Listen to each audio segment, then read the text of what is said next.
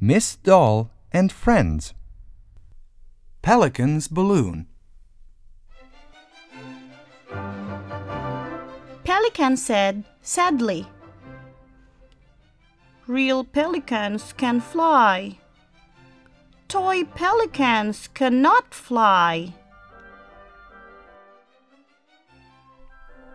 One day there was a balloon tied to the back of a chair.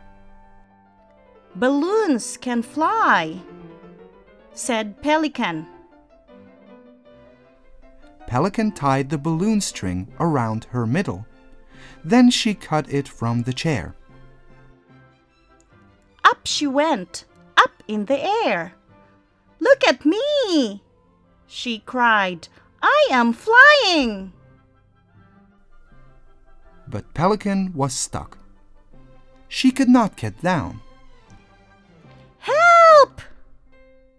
She called to the toys.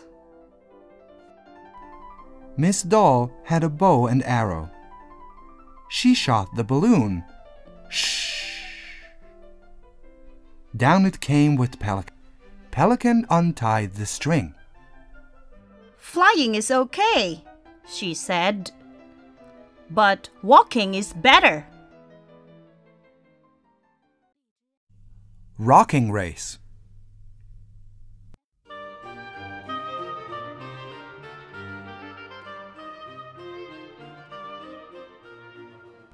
Rocking Horse said to the toys, When I rock very fast, no one can stay on my back. I can, said Pelican. I can too, said Panda.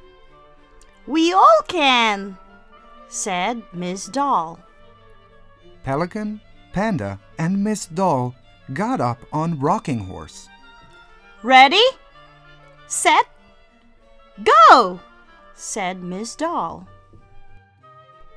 Rocking Horse rocked very fast. The toys went up and down, and Miss Doll fell off. Rocking Horse went faster. Panda fell off, but Pelican stayed on. Rocking Horse stopped. You won, he said to Pelican. Now you can get off. Pelican looked embarrassed. I can't get off, she said. I put glue on my seat.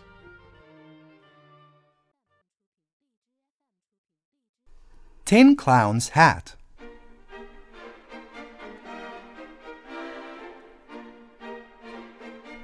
Tin Clown lost his hat.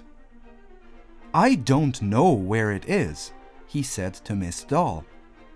That is bad, said Miss Doll. When toys lose their bits, they go in the rubbish bin. I will find my hat, Tin Clown told her. I will look and look. You cannot look for your hat if you are in the rubbish bin, Miss Doll said. Here, said Miss Doll. This is one of my hats. Put it on your head. Tin Clown put on the hat. He was not happy.